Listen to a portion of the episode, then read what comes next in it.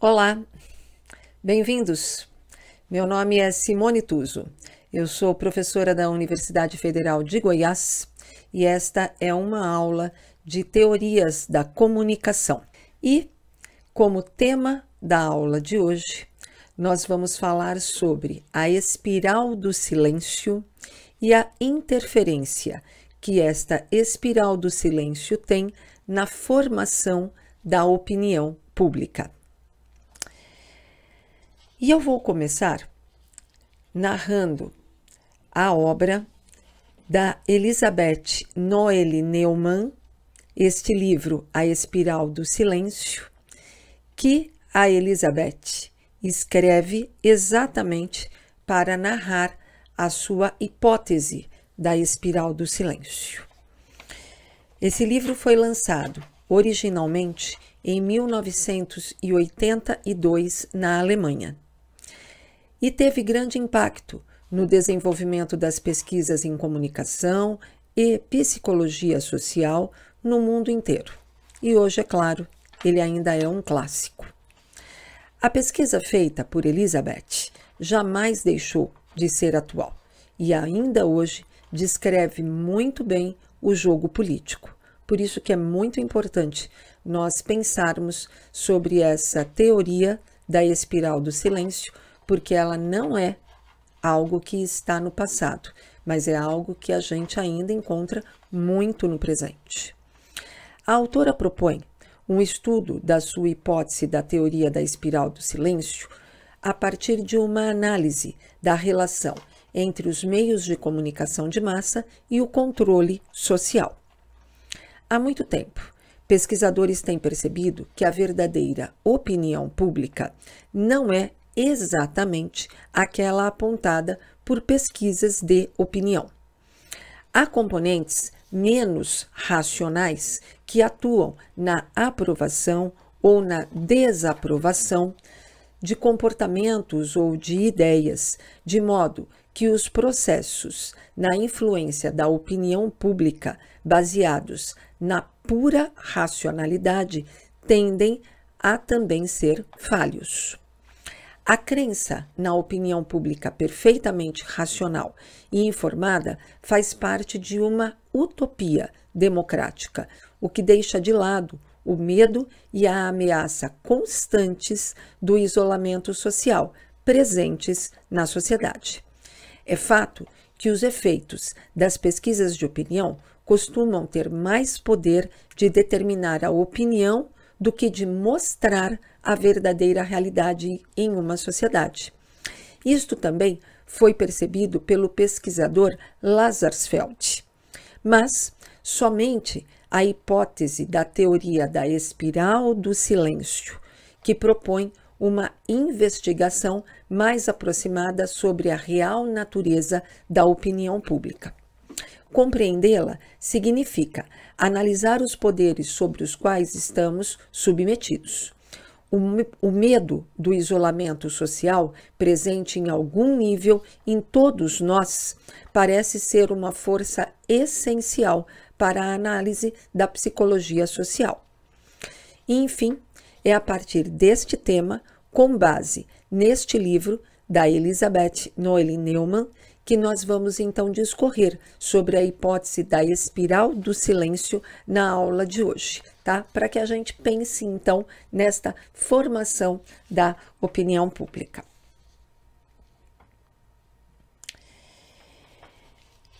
Espiral do silêncio é uma teoria ligada à ciência política e à ciência da comunicação e foi formulada em 1977 pela alemã Elisabeth Noelle Neumann e se tornou um paradigma da formação da opinião pública.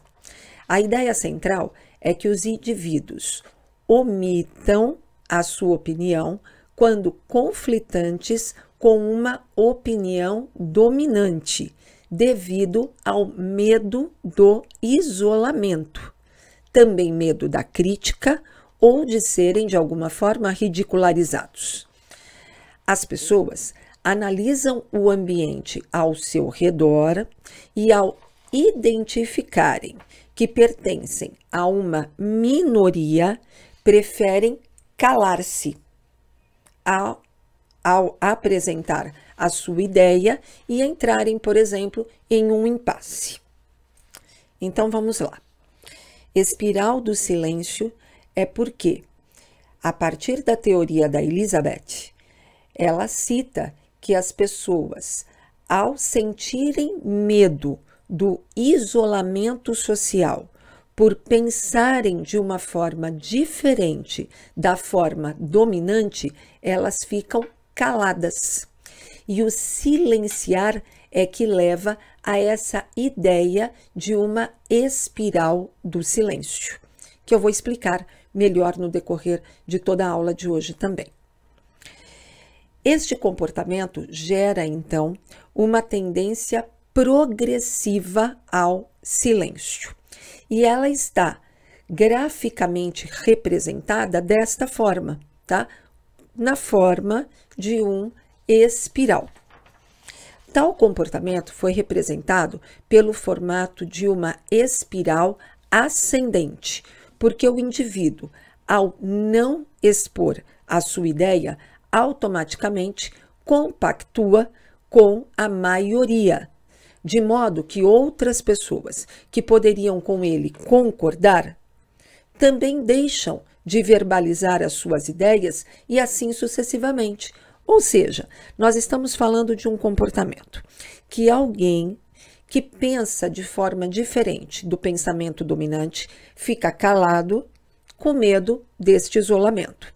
E com isto, ao calar-se, ele não consegue provocar outras opiniões que são iguais às dele, mas que todas elas estão de alguma forma escondidas porque ninguém dá o primeiro passo para dizer uma nova visão, para narrar uma nova visão, para dizer uma nova ideia. Então, o silenciar de todas essas pessoas é que levam a essa ideia da espiral do silêncio.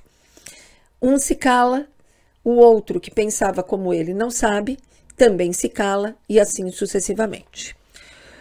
Quanto menor o grupo que assume abertamente a opinião diferente da dominante, maior o ônus social em expressá-la e muito mais difícil a tarefa de sustentá-la. Claro, porque eu não sei quem exatamente pensa como eu e quantas pessoas e qual é esse nível de distanciamento do quantitativo, por exemplo, de pessoas que pensam de forma diferente de uma ideia que já foi exposta e que parece dominante. No início das pesquisas, a autora estava preocupada com os efeitos que levaram o eleitorado à mudança na reta final das eleições de 1965 e 1972 na Alemanha. E Noelle Neumann decidiu estudar o que de fato ocorria. Ela então descobriu que o fator importante para a mudança ter ocorrido foi um clima de opinião. Noelle Neumann descobriu que quando um lado é superestimado, exacerbado, outras pessoas, decididas ou não, são influenciadas a seguir por ele. Consequentemente, quando o outro é subestimado, as pessoas tendem a afastar-se dele. Vocês já ouviram falar do voto útil, voto válido, ou seja, voto em quem tem chance de ganhar. Pelo menos que eu imagino ter chance de ganhar a partir das vozes que estão disponíveis publicamente. É sobre isso a aula de hoje. Então, Noelle Neumann, voltando, ela se preocupou com os números, né, com o resultado das eleições de 1965 e 1972 na Alemanha, que, segundo ela, a partir de um determinado clima de opinião, tiveram uma alteração no seu aspecto. Por isso que eu digo, eu narrei aqui para vocês o voto útil. Isto é muito comum hoje em dia, nós, é, ao tomarmos conhecimento do resultado de uma pesquisa política, começarmos a ver pessoas que dizem: Ah, eu até ia votar em tal candidato, mas ele está lá atrás. Então eu prefiro votar em alguém que já está mais à frente para ver se o meu voto então tem algum tipo de utilidade. Vejam bem que então a opinião pública, esta opinião manifestada, esta opinião que se faz publicar, e eu vou falar mais disso no decorrer da aula, ela é fundamental. Não necessariamente para que a gente já saiba o que as pessoas estão pensando, mas ela tem uma influência fortíssima em é, provocar outras pessoas para seguirem uma determinada tendência. E por que isso está relacionado com as teorias da comunicação? Então, é claro que nós vamos ver o aspecto que leva a esta relação com as teorias da comunicação. Por que nos, por que nos reportamos diretamente à hipótese da agenda setting? Eu já expliquei a agenda setting aqui no canal, na aula 8, e se vocês tiverem interesse, busquem estas informações em outras aulas, porque é fundamental nós entendermos esta relação da agenda setting junto com a espiral do silêncio para pensarmos como que se forma então esta opinião pública. Ao ressaltar, ao ressaltar certos assuntos e preterir outros, a mídia influencia na formação da espiral do silêncio, tá? Que é o que? A própria agenda setting, os meios de comunicação que determinam a pauta pública, os assuntos que estarão públicos expostos publicamente, ressaltando determinadas opiniões, visões, temas, notícias e ocultando outros. Este, então, é o princípio básico da Agenda 7. Júnia Ortiz afirma que os pressupostos teóricos da espiral do silêncio podem ser divididos em três níveis: o individual, o dos meios de comunicação de massa e da sociedade. No nível individual, os indivíduos têm medo de serem isolados de seus grupos sociais e, com o objetivo de evitar esse isolamento ou a perda da sua popularidade, observam constantemente o ambiente social, a fim de localizar quais são as posições adequadas para pertencerem. Com relação a alguns temas, a respeito dos quais as opiniões estão em disputa ou ainda são inconstantes, os indivíduos tentam descobrir em qual lado podem se expressar sem perder a sua popularidade. De acordo, então, com esta teoria, aqueles que notam que suas opiniões pessoais são propagadas e apoiadas por outros irão exprimir essas opiniões confiantemente em um público.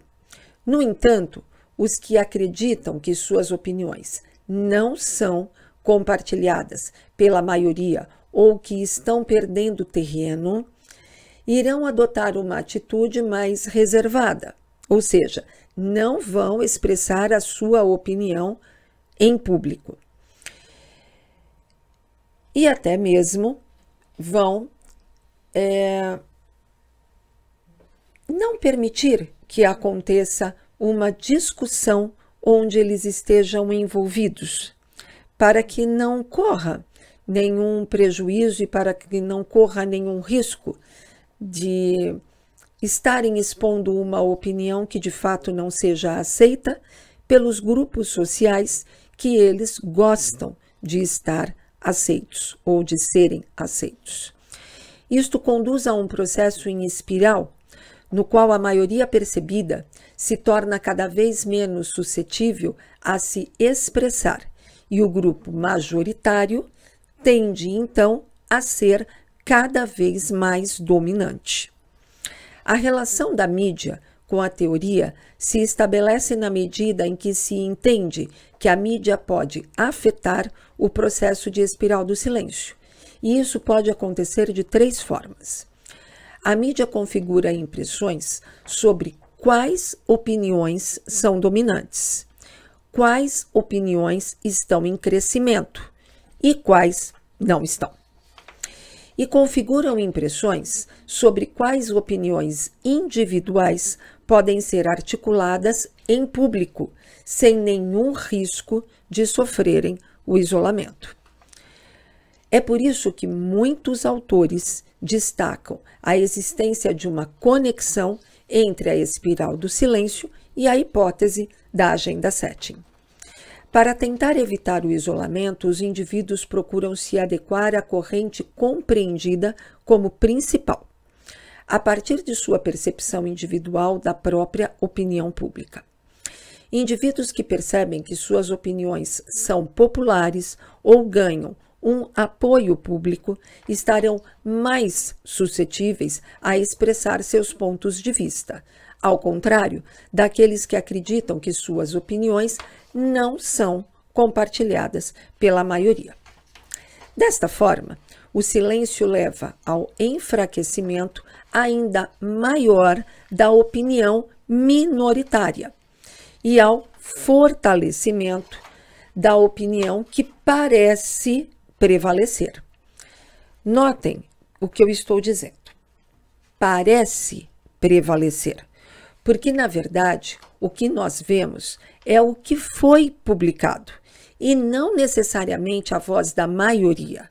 Mas por que essa voz ou esta ideia foi publicada, a gente tende a acreditar que é a impressão da maioria.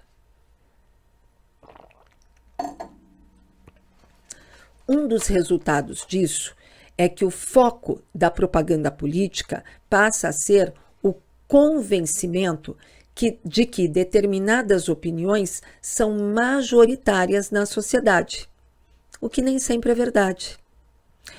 Com a crescente proliferação das redes sociais no debate político, as questões sobre a hipótese da espiral do silêncio parecem mais atuais do que nunca, já que o ônus de não ter uma opinião compartilhada pela maioria foi exponencialmente amplificado. Antes nós tínhamos esta opinião que parecia ser a dominante sendo publicada pelos meios de comunicação de massa. Hoje nós temos estas opiniões também propagadas pelas mídias sociais. Então, o que nós tivemos com as mídias digitais foi o avanço um incremento daquilo que já existia, não uma modificação. E tem mais. Com as mídias sociais, aumentou a aversão ao confronto, o que alimenta falsos consensos por meio da intimidação e do constrangimento público. Em um ambiente no qual ousar dizer aquilo que se pensa se tornou um verdadeiro comportamento de risco e no qual a liberdade de expressão é relativizada, mais e mais pessoas preferem se recolher e ficar caladas, simulando uma adequação ao seu entorno social ou adotando uma conduta imitativa, com medo de perder amigos, com medo de discutir com membros da família, sofrer perseguições ou se verem simplesmente isolados dos seus grupos sociais. O cidadão comum percebe que já não pode mais expressar as suas opiniões livremente, pois a diferença de pensamento é cada vez menos tolerada pela classe falante, auto-intitulada detentora da verdade e aqui para nós, aquela que efetivamente está expressando a voz, publicando a voz que vai gerar a espiral do silêncio. A manipulação da opinião pública, tanto na mídia quanto nas relações interpessoais no entorno sociais, se transforma em uma ferramenta do próprio controle social. O fato é que a maioria das pessoas tende a aderir ao pensamento percebido como dominante em seus círculos de convivência do que entrar em algum embate. Noelle Neumann investiga a relação entre a mídia e os mecanismos de controle social embutidos na, espira na espiral do silêncio. Sobretudo, ela faz essa pesquisa nos períodos eleitorais, quando o comportamento dos eleitores pode ter consequências muito sérias para a sociedade. A percepção de quais são as escolhas aceitáveis pela maioria influencia decisivamente o voto do cidadão comum. A percepção de quais são as escolhas aceitáveis pela maioria influencia totalmente. E esta é então a conclusão de Noelle Neumann de que as pesquisas servem muito mais para formar e determinar a opinião pública do que de fato para aferir aquilo que efetivamente as pessoas pensam.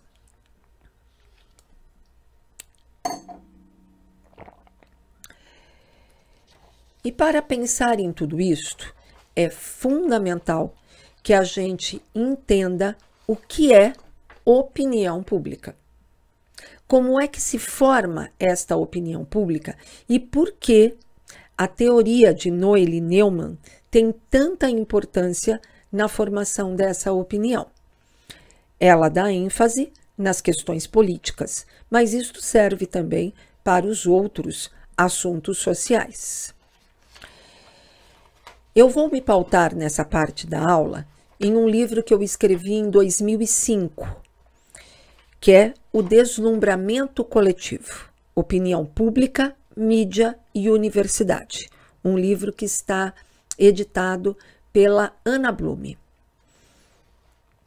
E eu começo formulando para vocês algumas questões de reflexão.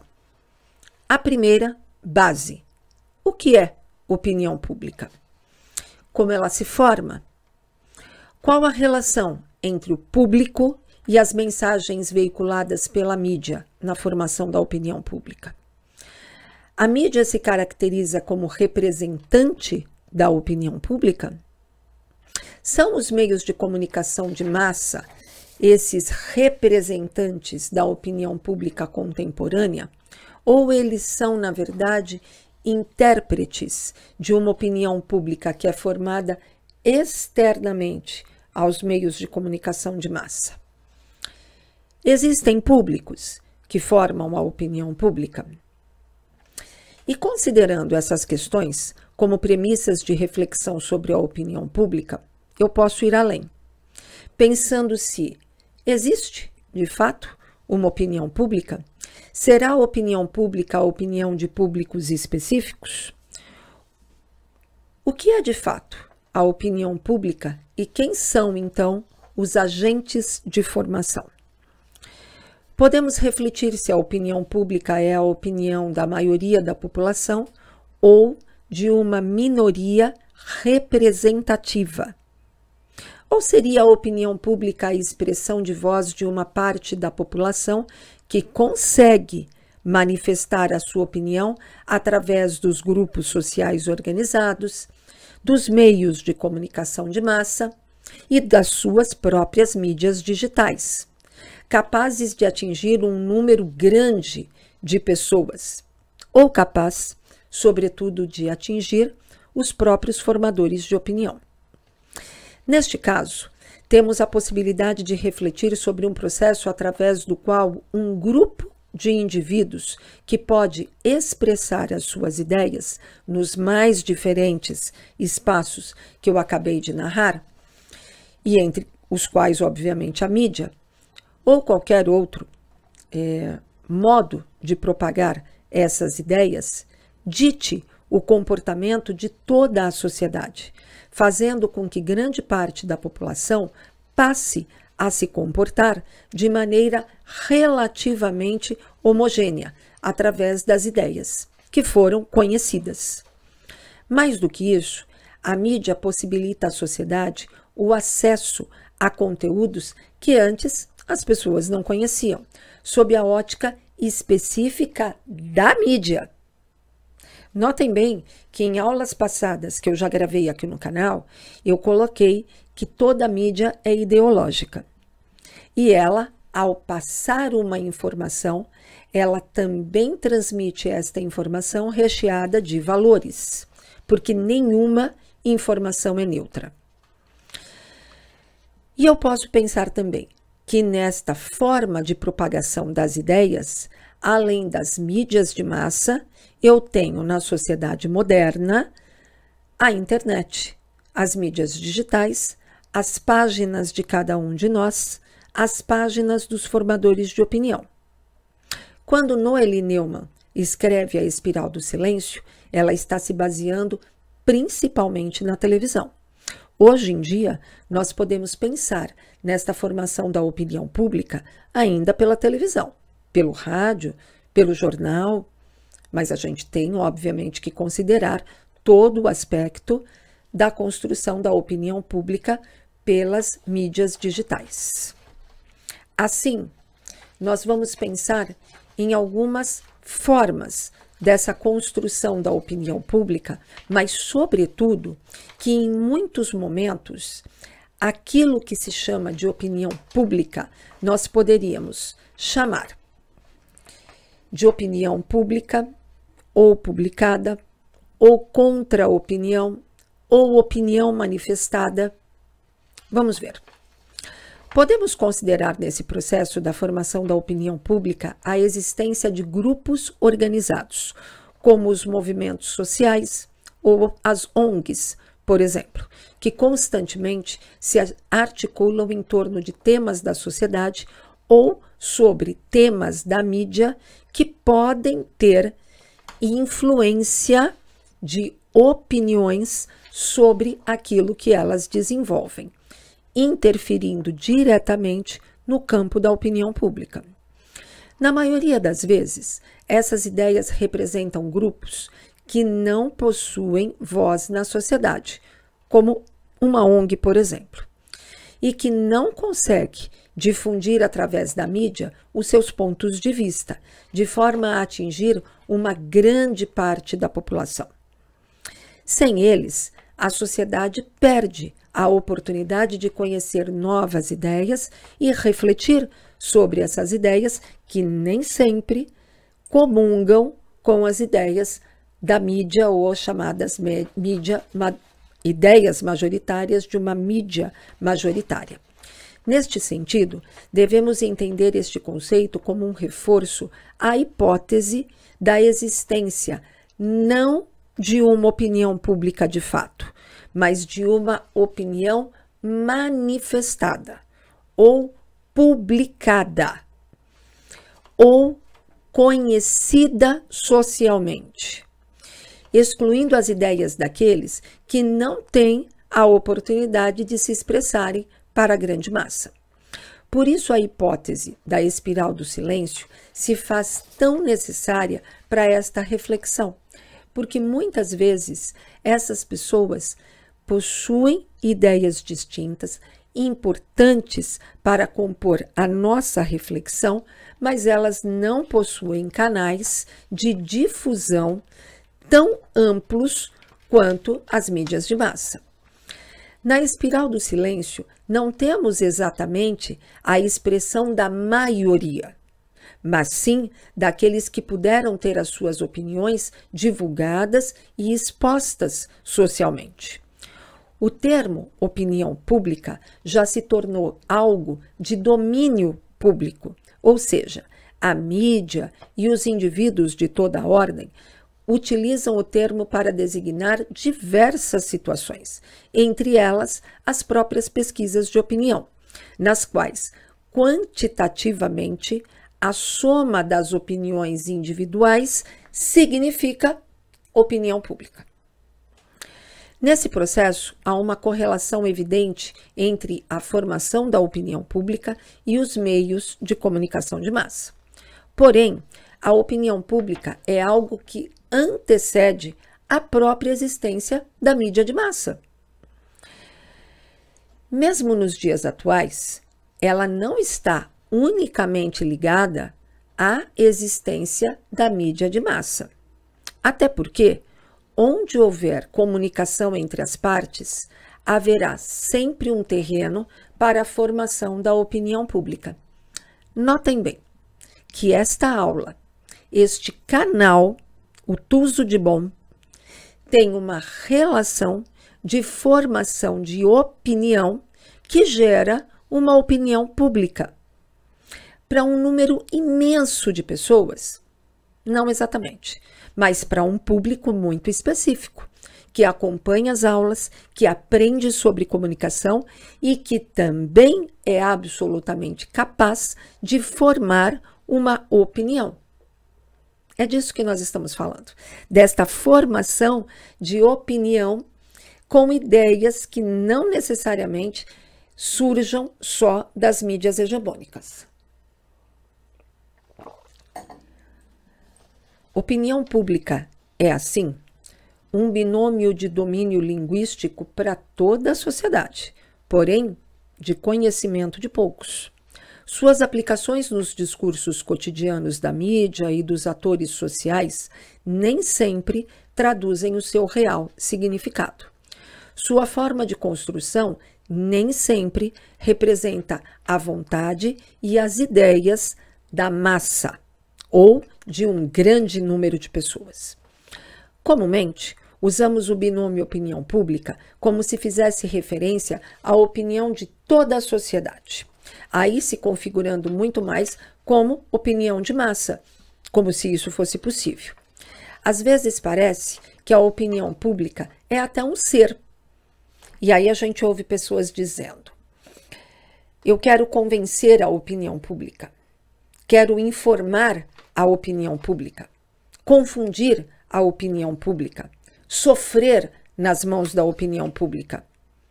Essas expressões a mim parece como se alguém quisesse entender opinião pública como se fosse um personagem, uma pessoa. É claro que não é assim. Tecnicamente, não se convence uma opinião. No máximo, se gera outra. Isso é fundamental. E aqui eu vou me ater um pouquinho.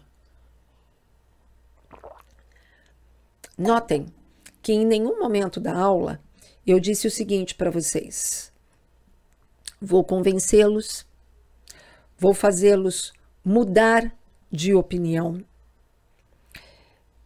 O que eu estou fazendo é munindo este público, eu vou muni-los de informação através dessa aula para que aquilo que vocês já tinham como consciência do que é opinião pública possa ser revisto a partir de novos valores que eu estou colocando na aula para que vocês reflitam e a partir daí, talvez, pensar diferente sobre o que já pensavam sobre opinião pública. Eu costumo dizer assim: o não, por exemplo, ele é muito enigmático no cérebro humano. Se eu falar para vocês, não pensem em uma bola azul, o que é que vocês pensaram? Em uma bola azul? mesmo eu tenho dito, não pensem em uma bola azul. Essa questão do não, ela é absolutamente relativa para o cérebro. Portanto, todas as vezes que eu pensar em opinião pública, o que eu preciso fazer é dar reforços positivos. E eu digo, pense em uma bola branca, se é este o meu desejo. Não adianta dizer, não pense em uma bola azul, amarela, verde ou cor-de-rosa. Eu tenho que dizer o que eu quero. E na formação da opinião pública, a gente não pode dizer eu vou mudar a sua opinião. Olha, complexo. Não tenho muito esta autoridade. O que eu posso fazer é lhe oferecer os meus conceitos, a minha opinião, a minha bagagem. E a partir dela, você pensar se quer mudar a sua opinião. Esta é a forma que as pessoas deveriam trabalhar nesta formação da opinião pública. Desta forma, podemos questionar até que ponto a opinião pública significa a visão da sociedade como um todo. Ou o fenômeno da opinião publicada é o que mais aflora. Ou seja, a parcela da população que pode ter acesso a um determinado assunto ou fato e, a partir daí, expressar a sua opinião, caracterizando-se como opinião exposta e disponível socialmente. Lembrem-se que nesse composto nós também temos que pensar nas instâncias que conseguem ter opinião, sobretudo nas mídias sociais, os formadores de opinião. E mais uma vez, identificaremos aqui a relação da opinião pública com a espiral do silêncio. Ou seja, tudo aquilo que eu não posso conhecer cai para mim em uma vala que eu não tive acesso. E eu não posso dizer se aquilo é melhor ou pior do que tudo que eu já conhecia, porque simplesmente não chegou até mim. De repente, uma outra visão chega até mim, e é ela que às vezes pode fazer com que eu mude a minha ideia. Neste princípio, quando falamos de opinião pública, na verdade estamos falando de um grupo social que consegue pensar e manifestar a sua opinião sobre coisas, relações sociais, circunstâncias, pessoas, fatos, questões, instituições, exercendo uma função de mecanismo guia que estabelece os contornos daquilo que é possível para a sociedade. Historicamente, a opinião pública conhecida como fenômeno contemporâneo foi assim observada pela primeira vez por Rousseau em 1750, quando ele criou o termo opinião pública. Antes disso, em 1661, Granville formulou o conceito de clima de opinião, constituindo as bases sobre as quais se assentaria a tendência histórica para o estudo de opinião pública como escola clássica. E por que, que eu faço questão de narrar essas duas datas? Exatamente para afirmar que opinião pública não é algo que surge com as mídias de massa. Mas é claro que elas se tornam amplamente divulgadas e com forte potencial de alteração e modificação a partir do alcance que as mídias de massa têm. Noelle Neumann, ao criar a hipótese da espiral do silêncio, também se reportou ao clima de opinião narrado por, Glenn Will. Mas também sabemos que o conceito de opinião pública remonta aos pré socráticos, pois tanto para Sócrates quanto para Platão, a opinião era fruto de uma situação intermediária entre conhecimento e ignorância. E isto é simplesmente fundamental. O que nós pensamos, de alguma forma, tudo o que nós pensamos é fruto daquilo que conhecemos mas, sobretudo, também fruto do que ignoramos. Conhecendo mais, poderíamos pensar de forma diferente sobre os mais variados aspectos. Então, quando a gente narra este comportamento de Sócrates e de Platão, dizendo que a nossa opinião está exatamente no meio do caminho entre tudo aquilo que conhecemos e tudo aquilo que ignoramos. Isto é genial. Se nos concentrarmos na questão da comunicação, podemos pensar que todo processo de comunicação traz consigo o conteúdo de uma mensagem que gera resposta, e esta resposta gera uma opinião, que provoca uma outra reação, que gerará, assim, uma outra opinião e assim sucessivamente, em uma cadeia sem fim. de estímulos e de efeitos provocados pela comunicação. Podemos concluir que a primeira etapa da opinião é a comunicação pessoal, direta, recíproca. O seu poder de formação da opinião pública está ligado ao seu poder de retórica. Logo, não há opinião se não houver comunicação. Desta forma, a mídia utiliza-se da opinião pública para conhecimento daquilo que ela poderá absorver de informação, garantindo principalmente a audiência. O que, que eu quero dizer? Que a mídia faz a pesquisa de opinião para saber até que ponto a sociedade consegue absorver aquilo que ela quer passar, para que assim ela tenha uma audiência garantida. Demonstrando mais uma vez que a opinião pública não necessariamente reflete a opinião da maioria, mas sim reflete a opinião de uma parcela dominante da sociedade, dentre as quais, que parcela é esta? A própria mídia. A partir daí, o restante da população terá somente que absorver a nova informação. Normalmente, o membro individual do grupo possui uma ideia errônea da importância de sua opinião e de seu comportamento para a formação da opinião pública.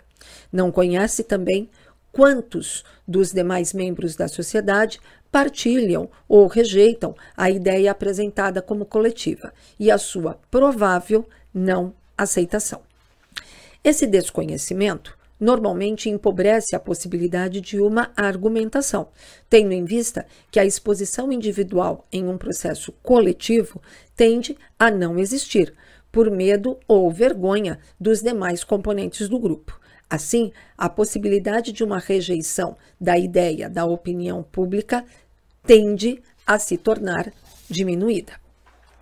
Para que o conceito fique completo, se faz necessário aqui também pensarmos sobre o que a, a sociedade considera como público. Ou seja, se a massa já se caracteriza como um agrupamento de indivíduos diferentes do que identificamos como público, podemos considerar que a opinião pública não se forma a partir da massa, mas sim surge numa esfera de públicos distintos, em oposição aquilo que é privado, sem ser, contudo, parte da maioria. Assim, a opinião pública apresenta a opinião de uma esfera pública de pessoas privadas reunidas em um espaço público, que hoje em dia pode ser físico ou virtual. Vou explicar melhor as opiniões individuais que se fazem conhecer a partir de determinados públicos é que geram a opinião pública. Mesmo quando a opinião pública pode ter chances reais de escolha, como o voto nas eleições diretas, por exemplo, previamente instâncias políticas ou econômicas já predeterminaram e reduziram o universo de escolha de cada indivíduo na sociedade. Ou seja, a reprodução social ou pessoas privadas ainda depende de consumir aquilo que o exercício do poder político ou do poder econômico determinou. Vejam bem o que eu estou dizendo. Mesmo quando nós temos eleições diretas, como essas que acontecerão no Brasil logo mais. Nós podemos ir até as urnas e escolher um candidato. Contudo, eu não posso escolher qualquer pessoa. Eu só posso escolher aquele grupo, uma pessoa daquele grupo que o partido político já determinou.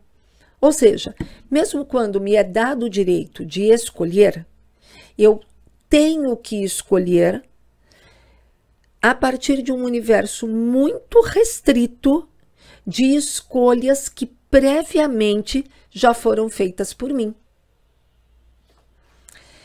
E é por isso que Bourdieu de uma forma direta e extremista, diz a seguinte frase: A opinião pública não existe. Qualquer pesquisa de opinião supõe que todo mundo pode ter uma opinião. Ou, colocando de uma outra maneira, que a produção de uma opinião está ao alcance de todos. Mais que isso, supõe-se que todas as opiniões têm valor e se equivalem na composição da opinião pública.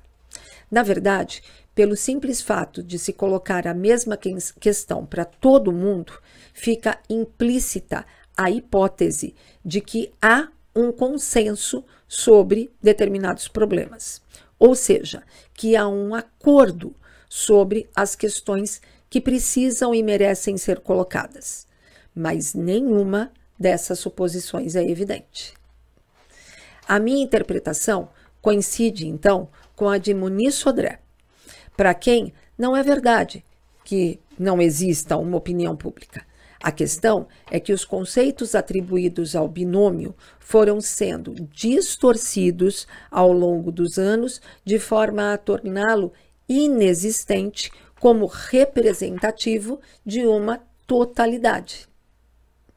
Vocês se lembram, na aula sobre a indústria cultural, que a troca do nome proposto por Adorno e Horkheimer de cultura de massa para indústria cultural fazia muito mais sentido não exatamente a coisa analisada, mas aquilo que o nome poderia dar a entender.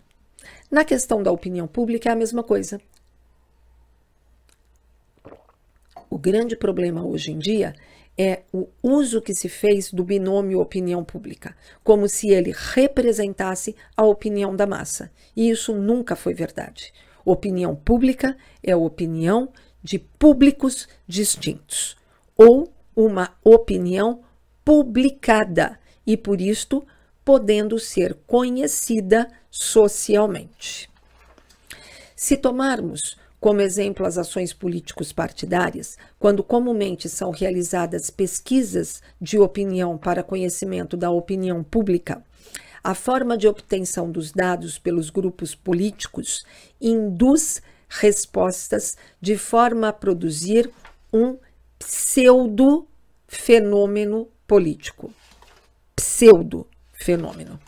A opinião pública não diz respeito a uma opinião construída pela massa, não necessariamente, numa relação com a divisão social entre público, massa e multidão. A opinião pública se reporta, então, majoritariamente a públicos. É a partir dos grupos sociais com capacidade para pensar sobre determinados assuntos relevantes para a sociedade que se forma e que existe uma interação e uma reflexão. E, acima de tudo, uma capacidade de expressar a opinião. E com todo esse aparato, que aí sim uma opinião pública pode se formar. É uma opinião com força e capacidade para ser conhecida publicamente. Desta forma, devemos lembrar que a educação e os fatores psicológicos de cada indivíduo têm papel fundamental no processo, tanto do emissor de uma opinião, quanto no receptor desta opinião. E isto também é fundamental. Pensar naquilo que compõe este ser humano como estrutura educacional e como estrutura psicológica, quando ele se coloca no papel de emissor de uma opinião.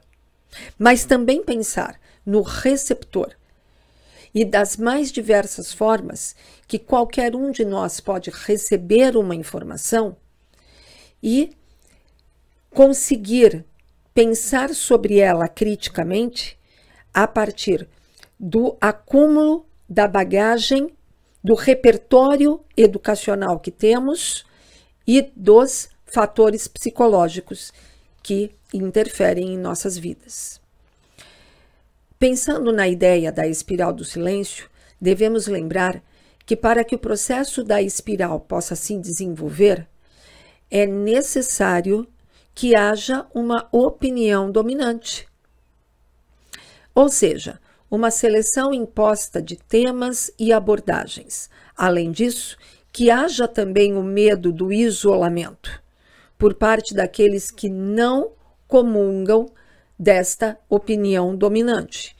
E, por fim, que esses últimos percebam qual é a opinião dominante e sua tendência, a fim de que possam contrastá-la com a própria opinião que possuem.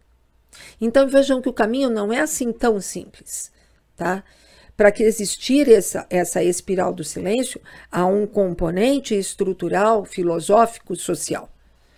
O ser humano tem horror ao isolamento opinativo. Sustentar uma opinião contrária à da maioria, para grande parte da população, traz muito desconforto. Esse medo é generalizado e estatisticamente comprovado. Para que se possa evitar esse isolamento, é preciso que se saiba, então, qual é a opinião dominante. Não podemos desconsiderar que nem sempre um indivíduo que sustenta uma opinião minoritária desistirá da sua posição ou se calará diante da opinião dominante com medo de isolamento. Nem sempre. Há pessoas que sustentam isso, tá? O medo provocado pela hipótese da espiral do silêncio se manifesta nos atores sociais das mais variadas formas, em uma escala que nós poderíamos medir de 0 a 10. Há pessoas com medo zero e que vão sim expressar as suas ideias, mesmo que isto não comungue com a opinião majoritária. E há pessoas com medo 10, que jamais vão expressar a sua opinião com muito medo de serem ignorados, passados para trás, isolados, ridicularizados. A competência de cada ator social para abordar os temas em discussão condiciona uma tomada de posição pública. Aquilo que eu vou dizer publicamente, eu preciso ter, sobretudo, coragem sobre o que digo, porque sei que, de alguma forma, isso estará sempre em julgamento. É isto que leva a uma relação da espiral do silêncio, o medo do julgamento. E, obviamente, o medo do isolamento, que será tanto mais decisivo na tomada de posição quanto menor for a confiança que o indivíduo tem na sua própria argumentação que, por sua vez, é dependente de todo o conjunto de elementos constitutivos do seu grau de educação, conhecimento e politização. O medo do isolamento tem sua base firmada nas questões, então, psicológicas. Pesquisas realizadas dentro da psicologia na década de 50 revelam que poucos indivíduos confiam em si mesmos quando confrontados com uma opinião externa. Nessas experiências psicológicas da década de 50, conseguiu-se provar que entre apresentar uma resposta certa para uma determinada situação, discordando da pressão de uma resposta errada, o indivíduo prefere errar de forma consciente, mas concordar com o grupo dominante. Assim, os indivíduos temem muito mais o isolamento social do que o próprio erro.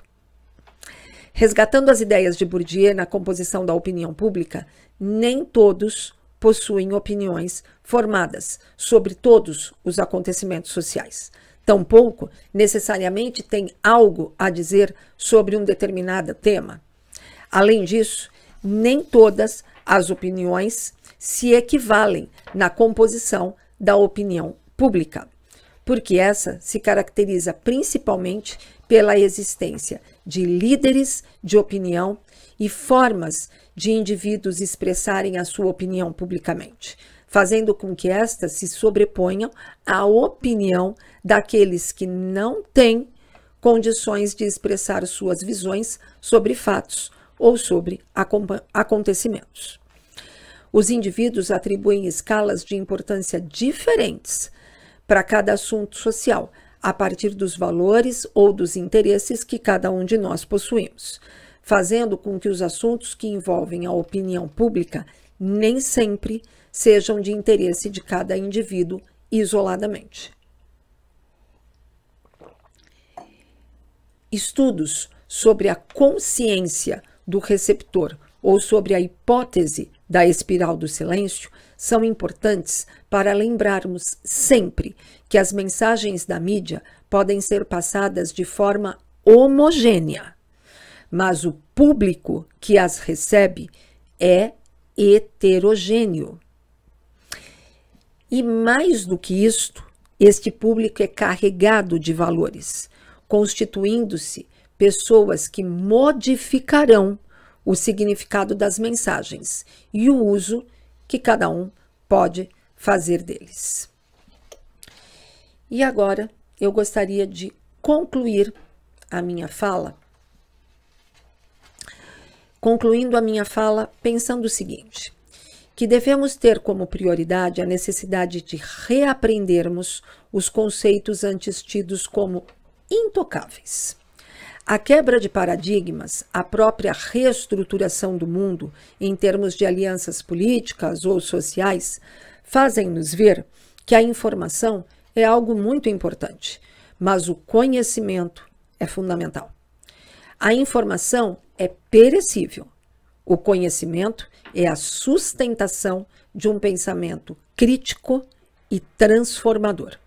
O ideal é que a informação seja usada a serviço do conhecimento. O pensar crítico é fundamental em todas as instâncias sociais. E na aula de hoje, particularmente, nós vimos o quanto isto é importante. Muitas falas, por exemplo, colocam separadas as ações da educação, como se houvessem mundos distintos do trabalho, da vida e da informação comunicacional no sentido de educação formal. Muitas vezes, a falta de preocupação com o ser humano integral transforma os conhecimentos acadêmicos em algo dissociado daquilo que ele precisa para poder articular as suas ideias em ocasiões de todas as ordens sociais.